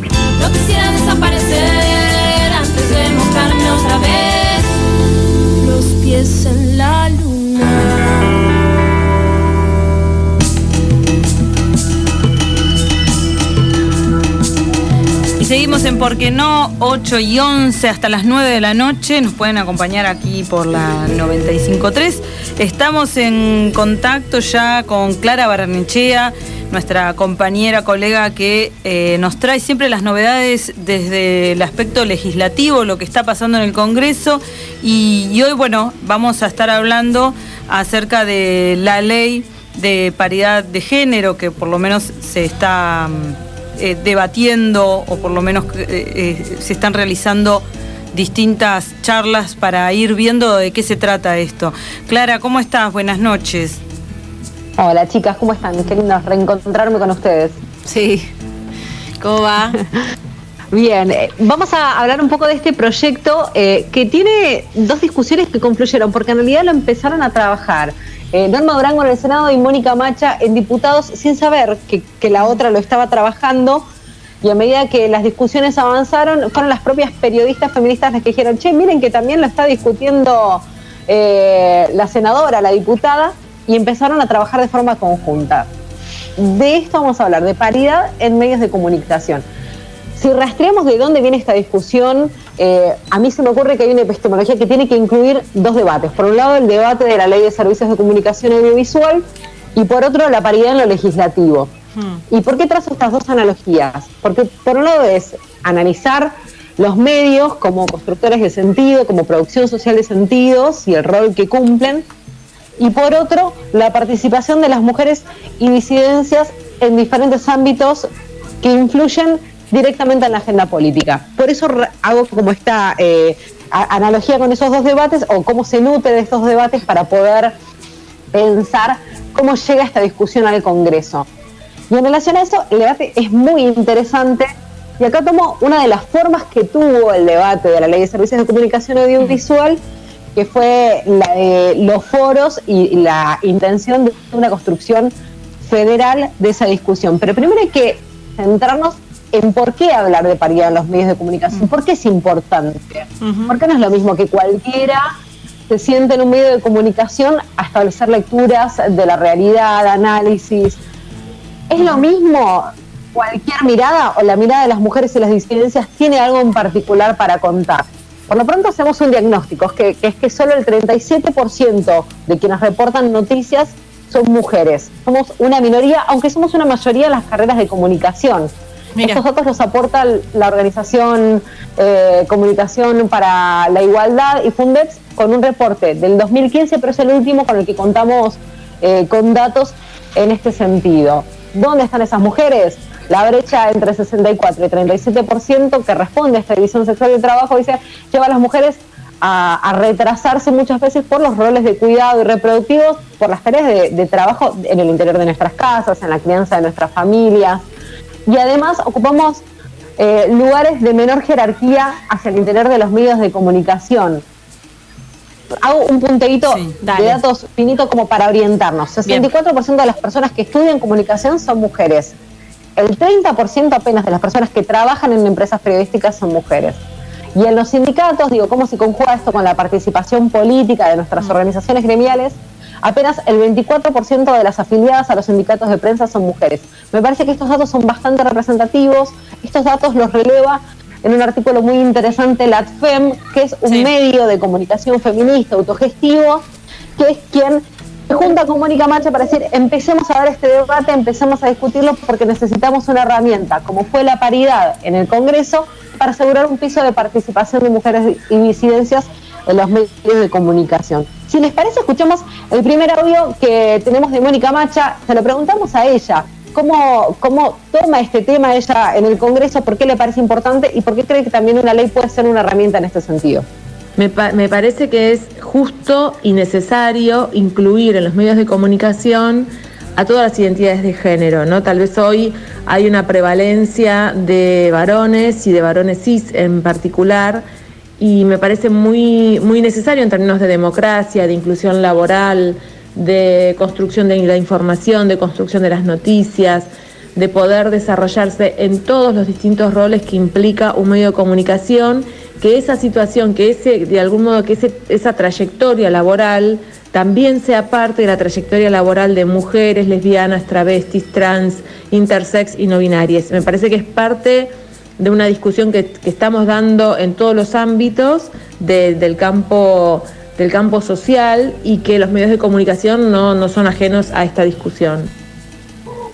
Bien, ahí la escuchábamos a Mónica Macha, que bueno, ella es una de las de las propuestas que tiene, que está haciendo hoy en el Congreso, ¿no? Es la, que está impulsando. Totalmente, Jorge. Em, me parece que esto que, que, marca respecto a la participación es clave. Hay una frase que a mí me gusta mucho que utiliza MOA, el colectivo de mujeres audiovisuales, que dice que si nosotras miramos, el mundo cambia. Mm, eh, que tiene que ver con, las narrativas específicas, lo que también el feminismo juega a veces con eh, la metáfora de las gafas violetas, de los anteojos violetas, de esta mirada transversalizante de la perspectiva de género. Esta aclaración la hacemos siempre. No por ser mujer va a tener perspectiva de género, pero en ese camino. Pero es necesario hacerla. Es necesario hacerla, Clara. me parece. es un piso de participación. Clave también, ¿no? Es un piso de participación. Eh, totalmente. Sí, también ni hablar de los dueños de los medios de comunicación, porque ahí, bueno, vos recién lo comentabas, eh, el, porcentaje en relación a, cargos jerárquicos, o sea, tampoco hay mujeres, o sea, es, es necesaria la inclusión y bueno, tiene que ser a través de una ley porque naturalmente está demostrado que no estamos en los medios de comunicación y menos en los lugares donde se toman las decisiones, ¿no? Totalmente, bueno, vienen insistiendo hace tiempo diferentes espacios, entre ellas las amigas de Nos quemaron por brujas, eh, un programa de radio feminista, viene haciendo relevamientos al respecto. Por ejemplo, respecto a la conducción de los programas de radio más escuchados, el 31% apenas son mujeres y el 69% son varones. Y si, si analizamos la mirada de los temas, no solo de los lugares que ocupamos, mm. y pensamos cómo se asignan los temas en relación a los estereotipos de género, las columnas de política apenas son realizadas en un 14% por mujeres, un 86% de estas columnas son llevadas a cabo por varones. Creo que hay, que hay tres aristas que tienen que ver con esto. Mm. Los lugares que ocupamos numéricamente en los medios, las posiciones jerárquicas y también los temas que se nos asignan para cubrir. Sí, porque muchos te van a decir, bueno, pero sí hay mujeres en los medios, sí, pero veamos qué, de qué hablan. O sea, cuáles son los... solo en cultura o en sociedad o espectáculos, claro, como si no eh, no hubiese personas o mujeres que, que, sepan de economía, de bueno, de, política, de análisis de otros temas que también, eh, de bueno, de deportes que ahora bueno se visibilizan a veces hasta también por lo estético y eso es otra cuestión también que sí, igual a mí me parece antes que sigas Clara esto mm. interesante de, aclarar porque justo lo hablábamos hace un ratito con Hilda Lizarazu con la cuestión de la ley de cupo es una base para el cambio cultural. Digamos, sí, en principio es una imposición, porque también, digamos, es una cultura patriarcal donde justamente se nos impone que estemos en otro espacio, no en lo público, no ocupando lugares. Entonces es la manera que tenemos de legitimizar estos lugares y de poder empezar a ocuparlos. No sé, me parece que está bueno también como poner esto también sobre la mesa. Sí, yo no, sé si lo pienso como una imposición eh, cuando hablamos de un piso de participación. Eh, me parece que cuando hablamos de derechos suena fuerte imposición, en realidad tiene que ver con eh, trazar estrategias para la igualdad de oportunidades frente a una realidad desigual. Eh, muchas veces se le dice políticas de discriminación positiva cuando se Claro. reconoce Sí, también. Sí, eh, sí. una simetría de poder, generar una, un- una política específica para incidir en reformar esa desigualdad o esa simetría. Creo que también esto tiene que ver con el empuje que en los últimos años eh, le fuimos dando con las organizaciones que nos dimos desde el periodismo feminista, desde eh, la Red PAR, la Red Internacional de Periodistas con Visión de Género, eh, Periodistas Argentinas, la Red de Periodistas Feministas. Fueron surgiendo o creciendo diferentes organizaciones que empezaron a relevar problemáticas específicas que tenemos. Las trabajadoras de prensa, las comunicadoras populares, las periodistas en general y que nos fue fortaleciendo en pensar también qué instrumentos podían ayudarnos a trabajar en ese sentido. Yo mencionaba al principio de la columna eh, una, una analogía con lo que fue la discusión de la ley de servicios de comunicación audiovisual para pensar los medios en un carácter federal, porque sabemos que cuando hablamos de medios también hay, hay realidades distintas en lo que es Ciudad de Buenos Aires y lo que se le dice en los medios nacionales, que suelen ser medios porteños, que hablan en nombre del país, y lo que pasa también en otros territorios. Y también sabemos que los medios no son todos iguales, que hay medios privados con una lógica, medios públicos con otra lógica y medios comunitarios que tienen otras características de debate eh, interno que requieren también poder mirar esos matices. Los feminismos venimos nutridos de esta mirada interseccional que nos permite complejizar los debates y eso se dio en un espacio para mí muy interesante. Eh, lo retomo porque me parece que las leyes que se discuten de esta manera logran tener un enriquecimiento eh, de todos estos matices que son los foros, los foros federales. Y la pandemia nos, nos dio esta herramienta servida que es la de eh, conectarnos en un Zoom, en una videoconferencia que nos permite confluir, estando cada uno en su casa, desde Tierra del Fuego, Misiones, Santiago del Estero, Mar del Plata y Buenos Aires también, aportando cada una sus trayectorias, sus recorridos y también sus preocupaciones en este sentido. Ustedes participaron también de los foros, si no me equivoco. Sí, sí, a- aparte de esto, como retomar esas discusiones que, como decías vos, se dieron de manera federal eh, cuando fue la ley de comunicación de, de audiovisual, la verdad que eh, celebramos esta posibilidad, ¿no? Que abrió eh, por, por lo menos Mónica Macha con las compañeras de LATFEM y, y escuchar la diversidad también nos hizo abrir la cabeza de todas las posibilidades, ¿no? Y todo lo que falta aún en los medios de comunicación, ¿no? Sí, y una iniciativa muy interesante incluso de Agustina Paz Frontera, eh, periodista de la ADFEM, junto a Mónica, de pensar que quienes fueran a exponer en esos encuentros eh, de los foros federales tuvieran esta representación de mujeres y disidencias, que también hubiera, por ejemplo, eh, personas trans en, en- en- en el rango de expositoras en ese sentido, y, pensar también lo federal en, el abordaje, de incluirnos, de convocarnos a periodistas de diferentes lugares del país para poder enriquecer este debate en ese sentido. Sobre esto también le preguntamos a Mónica, si quieren la escuchamos.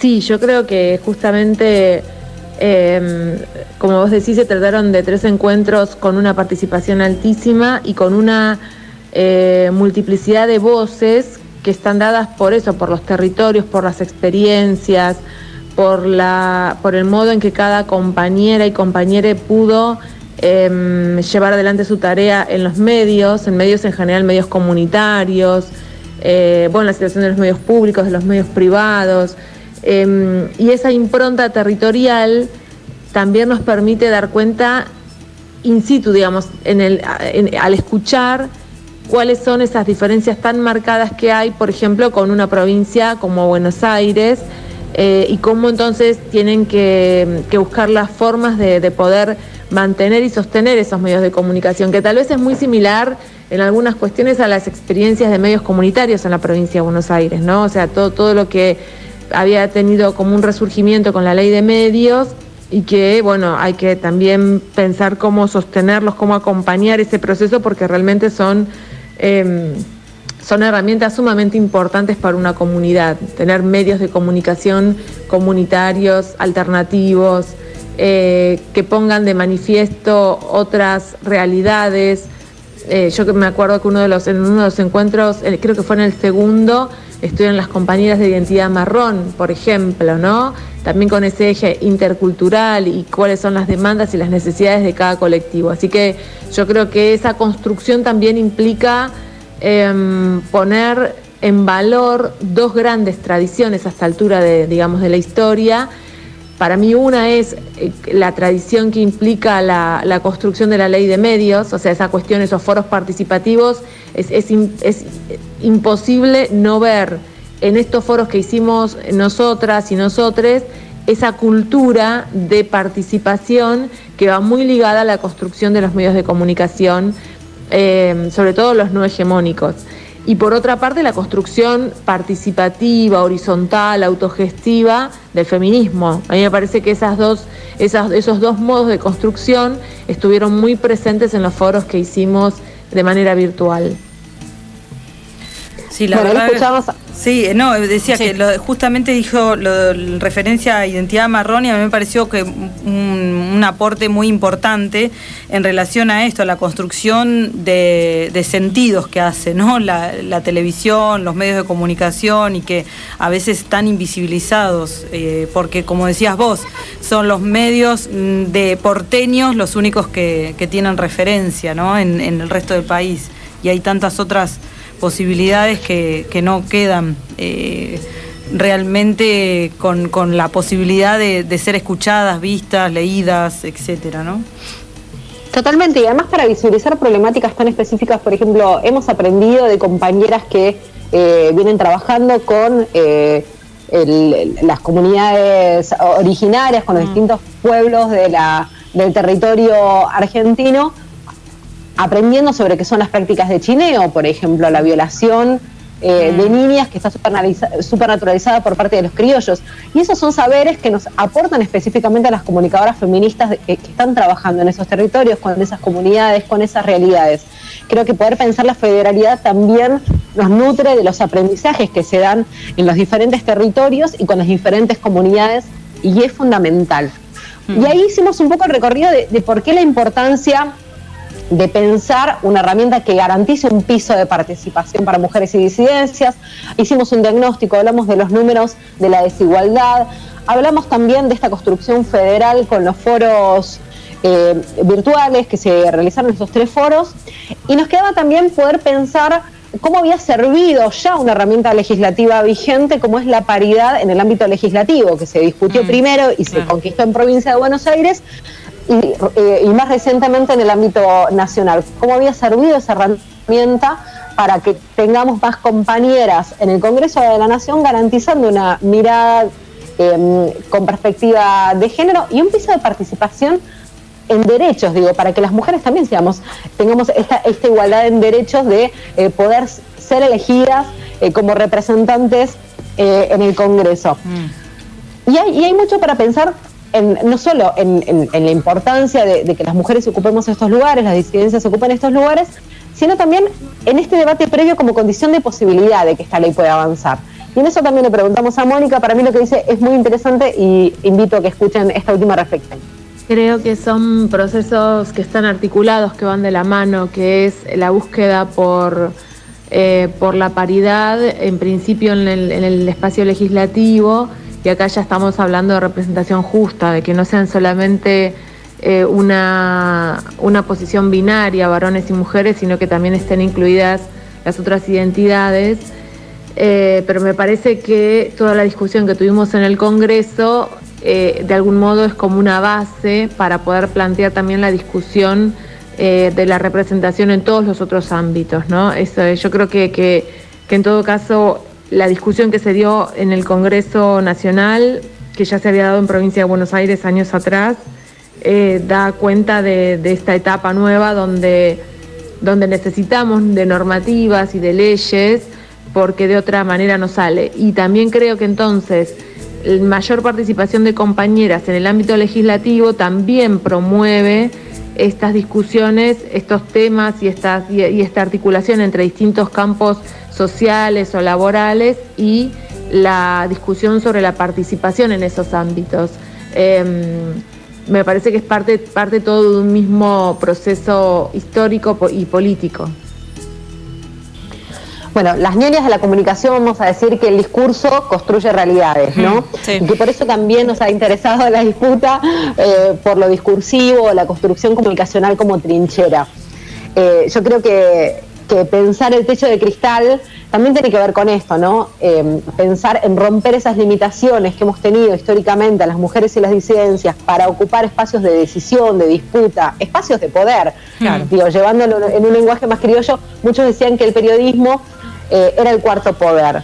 Bueno, en un punto el poder es disputar sentido, disputar eh, qué discursos están construyendo condiciones de posibilidad para el futuro, para el desarrollo de niñas, niños, niñas en sus proyectos de vida, en sus trayectorias vitales. Totalmente. Y, disputar esa trinchera para nosotros también es disputar un futuro. Sí. Es disputar un presente. Sí. Y, es construir otra realidad. Y con el poder que sabemos que tienen los medios de comunicación, y yo sumo también eh, algunos aportes que también se, se hablaron o se charlaron dentro de estos foros, que tienen que ver también con la distribución de la pauta comercial, en tanto en los medios privados como públicos, eh, la posibilidad de, bueno, de, de que haya una paridad dentro también eh, genere eh, buenas prácticas para dentro de, estos medios, porque sabemos que, bueno, el poder y el poder económico hacen que la construcción, digamos, cultural sea muy limitada o por lo menos que sea direccionada a, seguir fomentando un, patriarcado o un monopolio de la comunicación en, manos de, del patriarcado, ¿no? Totalmente la ley, me parece que, estamos discutiendo, tiene un carácter integral en ese sentido, porque por un lado está discutiendo el cupo, el lugar, la posibilidad de estar en un medio y hablar y ejercer y discutir qué es noticia, cómo se construye una noticia. Lo hemos visto con el ejercicio del periodismo feminista, cómo se eh, transformó o se disputa eh, la construcción social del femicidio como problemática específica en relación a la violencia de género, derribando eh, la, la, violencia mediática que legitimaba Em, esa práctica, hablando, por ejemplo, de la indumentaria, las malas víctimas, la indumentaria, los hábitos de eh, la víctima en lugar del hecho en cuestión, sin contextualizar el fenómeno, etcétera. Esos debates que nos fuimos dando llegan a las redacciones también con decir, bueno, ¿quiénes están haciendo periodismo y de qué manera?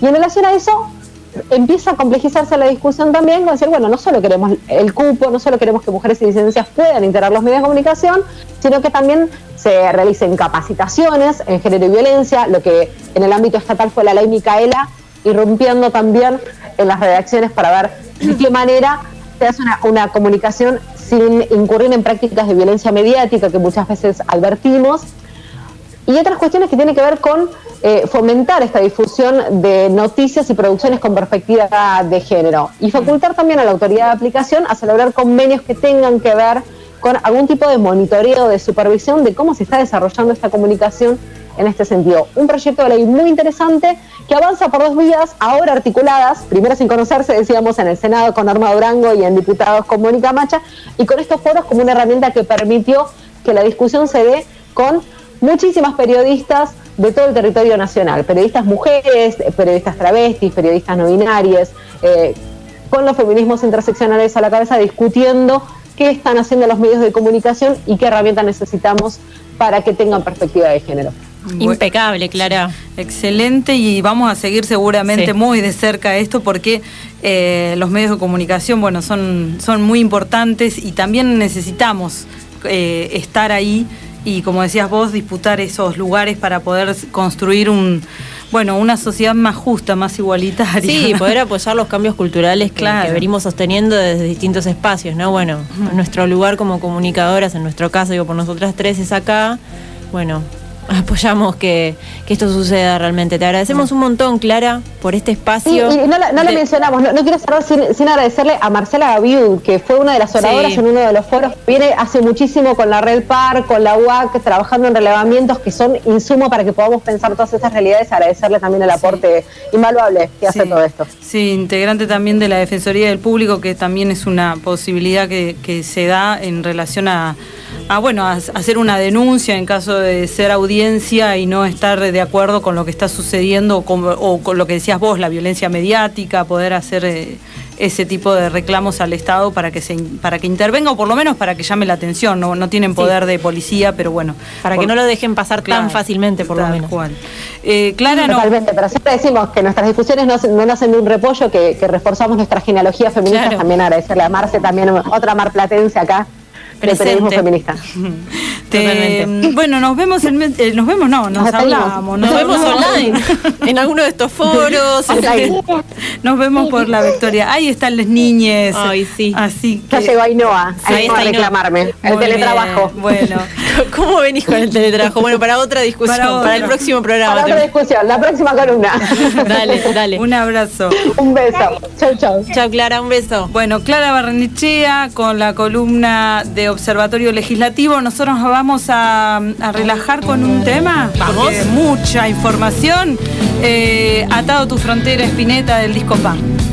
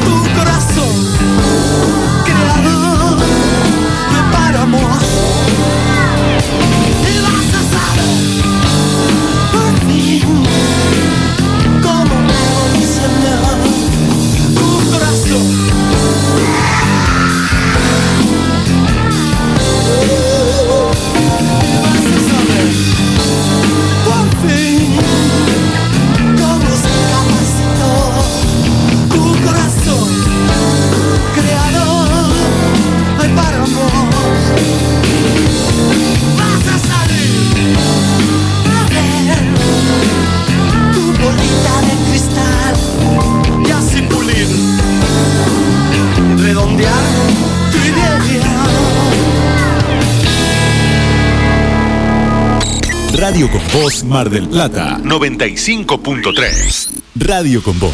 Somos radio. Somos voz. Fanny Look se pone más funny que nunca. En el mes del niño tenemos la colección más divertida de Futi para que vos y tus amigos jueguen con las luces de colores. Y con tu compra, Fanny Look te regala una agenda más una sorpresita. Encontrá tu Futi favorita en Güemes 3029 y Constitución 4834 o haz tu pedido por WhatsApp al 223-593-1201. Tafí Vinoteca y Tafí Market. En un solo lugar, la mayor variedad de etiquetas y los mejores precios. Tafí Vinoteca, abierto de 9 a 19 horas. Hace tu pedido y los llevamos a tu casa. Comunicate por WhatsApp al 223-523-4119. Visita nuestras redes sociales. Te esperamos en Juan B. Justo y Urquiza. Tafí, Vinoteca y Market. Todos los viernes de agosto hasta el 25% off más 6 cuotas sin interés con tarjeta Fabacard en Fanny Look. Hoy me levanté y abrí la ventana y vi una ciudad brillando junto al mar. Gente disfrutando de sus costas. Sentí el sol, la brisa y la lluvia al mismo tiempo. El viento suave me dibujó una sonrisa. Me dieron ganas de salir y vivir a pleno. Canal 79. La mejor ventana de tu hogar. Pinturerías Ámbito se acerca a vos. 20 sucursales en Mar del Plata y la región. Las mejores promociones, increíbles descuentos, asesoramiento especializado y entrega a domicilio sin cargo. Pinturerías Ámbito, número uno en pinturerías. Uy, se rompió. ¿Y ahora qué hacemos? Tranquilo, Juan. Lo arreglamos con alambre. Alambres Balaña, alambres romboidales, lisos y de púa. Instalación y servicio postventa. Las primeras marcas a los mejores precios. Alambres Balaña, tres generaciones al servicio de la ciudad. Tres generaciones a su servicio. Luro Esquina Tres Arroyos, teléfono 477-1578, www.alambresbalaña.com o buscanos en Facebook. ¿Sabías que en Tesintesan hacemos delivery de juguetes? Hace llegar tu cariño a donde quieras, en Mar del Plata y todo el país. Tesintesan, la juguetería sin plásticos ni pilas de Mar del Plata.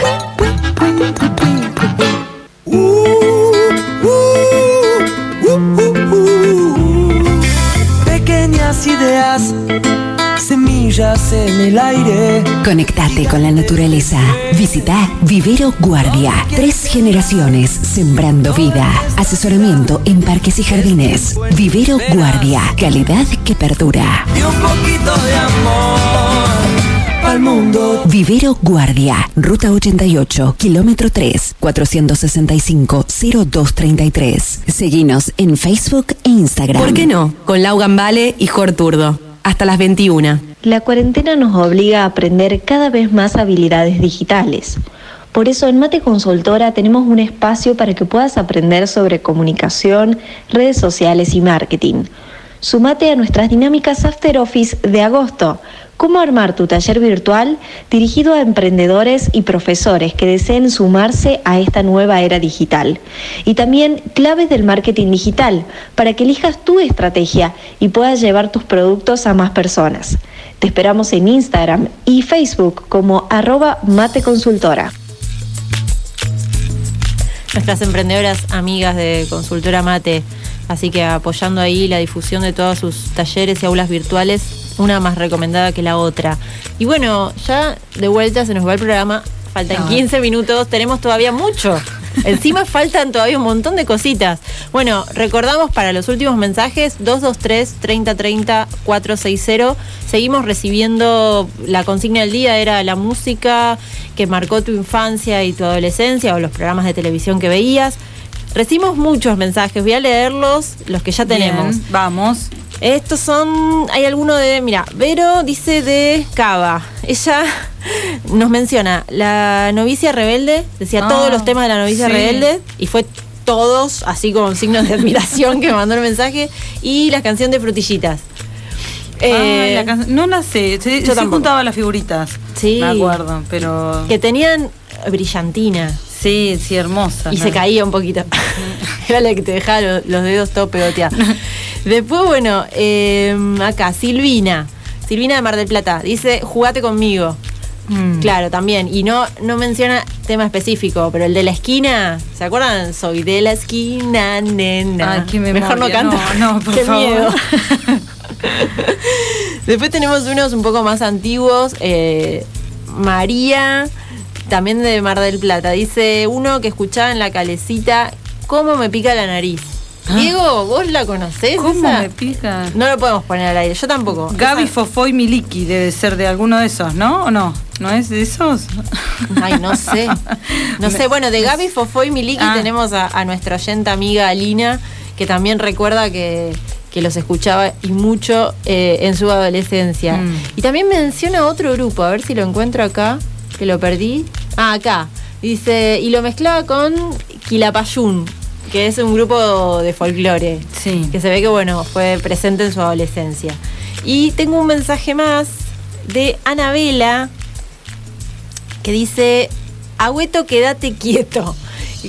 Era Angueto, Angueto, Ang- ¿no? Angueto, quédate Anguete- quieto. Angueto, quédate quieto. Es de eh, Carlitos Balá. De Carlitos Balá. Sí. Qué gusto tiene la sal. Ah, recordad, a ver, ahí lo tiene. Bien retro. ¿Mm? ¿Por qué no retro sería? Yo tengo un lindo perrito. No, no, no, no. Es que me hace mal porque, digamos, después, bueno, Dice que no lo ve. La ola, estamos para hacer la ola. Claro, es ¿viste? como que nos trae recuerdos, pero también cuando uno viene, cuando se va haciendo grande, va contextualizando en la época en la que Carlitos Balá estaba, digamos, cantando esto y te agarra como que se te... Y hay que empezar a deconstruir también los mensajes. Sí, también, Las canciones. ¿no? Es una vuelta lo hicimos eh, Sí. en otro programa. Claro, Con la de el cine argentino también de esa época, así que es como que ahí, viste, medio como que te agarra, ¿no? Sí. Bueno, eh, 223 30 30 460 hasta las 9 de la noche tienen tiempo para respondernos la consigna. Y ahora queríamos, eh, es nuestro momento de noticias, de información, cosas que nos interesan eh, para, para dar a, a conocer y para charlar en este espacio, así que vamos con eso. Sí, Lau. dos o tres cositas que, que había apuntado que me parece que, que vale la pena mencionar. Hoy se- es el día del activismo por la diversidad sexual, a 34 años, ya sin Carlos Jauregui. Eh, bueno, un poco para recordar la vida de, Carlos, que fue el primer presidente de la comunidad hom- homosexual argentina, fundador de Gays por los Derechos Civiles, bueno, autor de, distintos libros y puntualmente recordar esto que, mencionaba en el comunicado oficial César Sigliuti, que es presidente de la CHA, decía que la historia muestra a Carlos públicamente por primera vez en una etapa de revista de siete días. Esto es del año 1984 con un título directo que decía lo siguiente, escuchen, el riesgo de ser homosexual en Argentina. Y sí, dice César, claro, era el riesgo de que nos echen de nuestra casa, de perder el empleo, de ir presos, de que nos lastimen y de que nos asesinen. Mm. Bueno, celebramos que, que muchas de estas, de estas cuestiones hoy nos resuenan y, y ya nos generan total rechazo, pero que no fue hace mucho que, que gays iban presos, eran asesinados y de hecho hace muy poquito el- todo lo que es el colectivo de LGBTIQ y todo lo que ocurre y sigue ocurriendo Claro, lamentablemente sí, con la comunidad principalmente de mujeres travestis trans los trans- transfemicidios que Claro, sigue habiendo, bueno, eso. es algo que todavía está muy presente, pero bueno, así todos celebramos el Día de la Actividad por la Diversidad Sexual y reclamamos que cada día, hablando de los cambios culturales de los medios, desde los escenarios, bueno, se siga apuntando a que las identidades sexuales no, no sean un, un lugar donde se pueda imprimir odio, como, Mm. como se hizo y se sigue haciendo. Sí. Eh, es, es interesante también recordar las fechas para poder Claro. esto, para recuperar esa, e- esa identidad. Sí. O esas identidades. Y bueno, antes de ir a también dos o tres puntos claves que sucedieron en estos días en la ciudad de Mar del Plata, eh, queríamos mencionar una acción concreta que se hizo hoy en la ciudad de, de Buenos Aires como un lugar icónico, que esto representa en realidad todo el país. ¿Por qué? Lo manda la Unión de los Trabajadores de la Tierra, la UTT, realizó hoy, eh, perdón, visibilizó la situación del campesinado y los pequeños productores eh, en la situación que están actualmente en relación al acceso a la tierra. ¿Y cómo lo hicieron? Con una intervención que incluyó una donación de 5.000 plantines y además presentaron nuevamente al Congreso de la Nación el proyecto de ley de acceso a la tierra que bueno, están queriendo hacerle llegar la propuesta al presidente Alberto Fernández. Si ven las imágenes de la UTT, se va a ver cómo hay hileras de plantines Mm. eh, en lo que es la 9 de julio, largas hileras, proponiendo que sea un cordón agroecológico, de producción agroecológica, justamente que es la base de, de lo que se busca a partir de la, de la ley por el acceso a la tierra. Empezar a producir de manera agroecológica, como ya lo hemos tratado en otros programas, como propuesta alternativa a la agroindustria y bueno, y miles de etcéteras más que, dado el tiempo, no puedo extenderme. No, excelente igual eh, ese dato, digamos, la manera en la que se plantea esta posibilidad de alimentar a tantas familias en un espacio, digamos, que se podría generar, no digo en la en, justamente en, en el eso- Congreso, pero, pero para demostrar y, y- y poner en valor esta, esta cuestión de la tierra y de la posibilidad que tenemos con tantos espacios y tantas, tanta tierra que tiene nuestro país, pero que bueno, lamentablemente está en, pocas manos. En pocas manos. De hecho, las- los- eh, con esto termino. Eh, las familias campesinas, que reúnen más de 10.000 cam- eh, familias campesinas, en este caso la UTT, eh, tienen que pagar para acceder a esas tierras para producir alimentos. Mm. De hecho, hay algunas colonias agrícolas, eh, una cerca de Luján, en donde ya se está demostrado cómo funcionan estas producciones. Un tema que claramente en algún otro programa podremos profundizar. Como vale la nos pena. gusta. Sí. Eh, yo tengo cortitas y también no queríamos dejar pasar porque eh, tenemos en nuestro programa la columna Mar de la ONG Mar, que estuvo la última columna, eh, Soledad Arenaza. Arenaza, hablando acerca de la presentación de un amparo para frenar el aumento del boleto que comienza a regir este fin de semana, comenzaría, pero eh, la verdad que no, no hablamos con, con integrantes de la ONG Mar porque lo vimos apenas eh, comenzamos este programa en el portal quedigital.com.ar.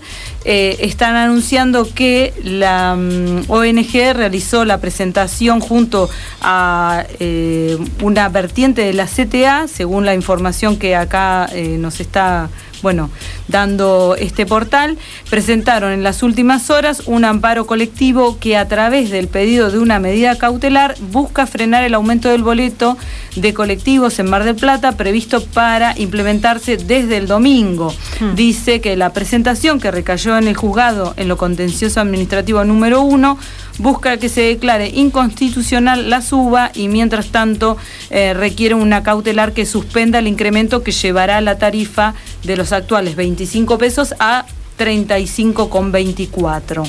Así que, bueno, es eh, como de último momento, en- eh, ha sido la presentación en el día de hoy y, y queríamos también eh, hablar acá de esto porque fue anunciado o anticipado por la ONG Mar en la columna que tiene en nuestro programa. Y mm, ya casi estamos muy, muy jugaditas de tiempo. Queríamos una más, Una más. eh, o dos más cortitas. Uno es que eh, la ministra de las Mujeres, Políticas de Género y Diversidad Sexual, eh, Estela Díaz, realizó la presentación de un informe donde detalla que la línea 144 eh, ha recibido mm, llamados por intentos de femicidios en los primeros cinco meses del año y Mar del Plata está entre los municipios que más denuncias registró en ese periodo. Eh, entonces, la verdad es una mala noticia. Atendió 9.085 consultas por situaciones de violencia por razones de género, de los cuales un 86% fueron para solicitar información y asesoramientos, mientras que un 12% estuvo vinculado a situaciones de emergencia. A nivel provincial, digamos, desde enero a mayo son estos números, pero bueno, identifica que la ciudad de Mar del Plata fue una de las eh, que más llamados ha, eh, ha recibido desde esta ciudad. Bueno, y otra de las que no queríamos dejar pasar es que a principio de esta semana eh, Casación anuló la absolución eh, y ordenó un nuevo juicio juicio por el femicidio de Lucía Pérez, eh, ocurrido en el año 2018. Así que es una, una buena noticia. Sí, es una buena noticia dentro de la terrible. Seguramente, pero bueno, es lo que la familia de Lucía Pérez y todo el movimiento feminista eh, estaba reclamando, pidiendo, porque el fallo, recordemos, fue eh, bueno, totalmente, Totalmente misógino, patriarcal. patriarcal. Y la resolución se conoció este mar, este miércoles, y bueno, van a tener que concretarse obviamente un nuevo eh, juicio. Así que vamos a estar hablando, porque hay muchos detalles. La verdad que no quiero ponerme a leer ahora y a dar más información porque estamos muy justos, pero queríamos también traer este, este fallo o esta anulación, mejor dicho, del juicio que se ha hecho justicia. Ahora tenemos que esperar, bueno, este nuevo, este nuevo juicio y también importante que se lleve adelante el jury de enjuiciamiento Sí. al tribunal de que bueno que dio ese fallo totalmente horroroso, Sí, digamos. nefasto y, y además que esto, que lo que se espera y por lo que se reclamó en su momento y que ahora parece que bueno, están siendo oídos esos reclamos, es que sea un fallo con perspectiva de género, ¿no? Que es otra de las cuestiones que se viene charlando en todos los medios, ¿no? La justicia patriarcal y lo Sí. que y las consecuencias eh, casualmente, ¿no? De esta justicia patriarcal. Sí, Eh, no es solo en términos discursivos. No, no, no, por eso ahí se vio y se demuestra claramente lo que eh, sucede habitualmente en la justicia de nuestro país. Así que bueno, para mm, ya casi despedirnos con esta Sí. noticia, teníamos también un tema musical para irnos. Sí, y tengo un mensajito Sí. más que llegó recién, que es Victoria, de Capital, y que recuerda que en su adolescencia escuchaba mucho a Los Piojos, porque tenía hermanas Ah. más grandes. Y escuchaban, eh, está- vos eras bastante fanática de Los Piojos, ¿no? Sí. Jijiji era uno de, de sus temas. No, de los piojos no. El verano del 92. Bueno, perdón. No, Jijiji es de los redondos, de Patricio Rey. Me fui, a, me fui a cualquier lado. Bueno, sí, sí, déjenme sí. desbarrancar. Yo a los tres estaba en otra, qué sé yo. Se hace la joven. Se hace la joven ella y estaba en cualquiera. Bueno, Bueno. pero mencionalo. A los piojos. A los piojos. Bueno, pero nosotros para irnos elegimos un tema de los redondos. Ah, entonces por eso. Era por eso. Me están haciendo bullying. Sí, elegimos Algo hablaban de los redondos. eh, juguetes perdidos de los redondos para irnos hasta la semana que viene, el jueves a las 7 de la tarde las, los, nos encontramos acá en ¿Por qué no? Y bueno, Lau, nos despedimos. Nos Ya. despedimos. Hasta el jueves que viene. Ahora sí, con los redondos.